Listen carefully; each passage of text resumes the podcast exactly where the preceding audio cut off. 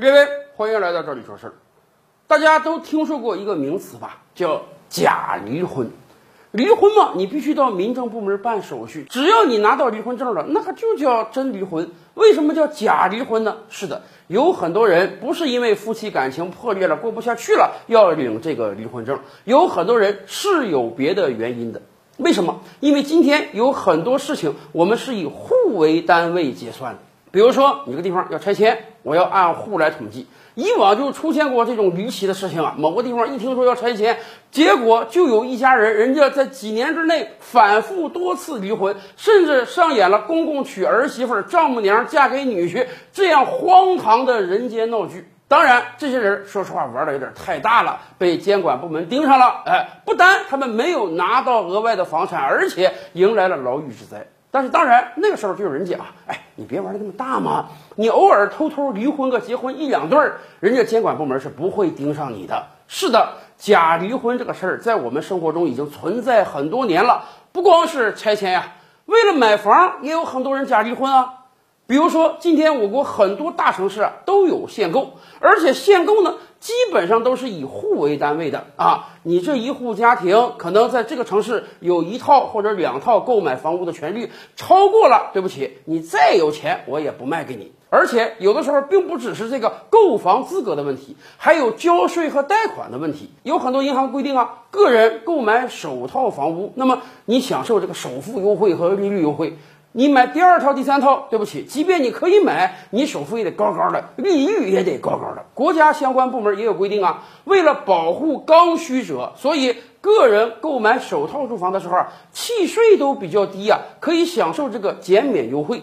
结果很多人就盯上了这些蛋糕，经常有人为了获得这个购房资格啊，获得首付利率上的优惠啊，获得契税上的优惠啊。假离婚，哎，我只要一离婚，老婆把所有财产房产都给老公，净身出户。法律上讲，我这个人什么钱都没有，也没有任何住房，那我当然可以享尽国家提供的各种各样的优惠。这些年来啊，我们经常说这个离婚率不断攀升。说实话，很多城市的婚姻登记部门的人，人家都心知肚明啊，有很多夫妇他们过来就是办假离婚的。那么这种假离婚能不能防范呢？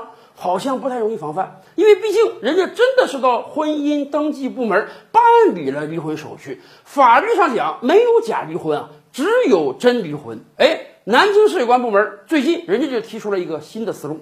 南京相关部门规定啊，未来在南京市范围内，一对夫妇离婚两年之内，你再去买房的话，对不起，我不按个人算，我还要按一户人来算。什么意思？假设有一对夫妇。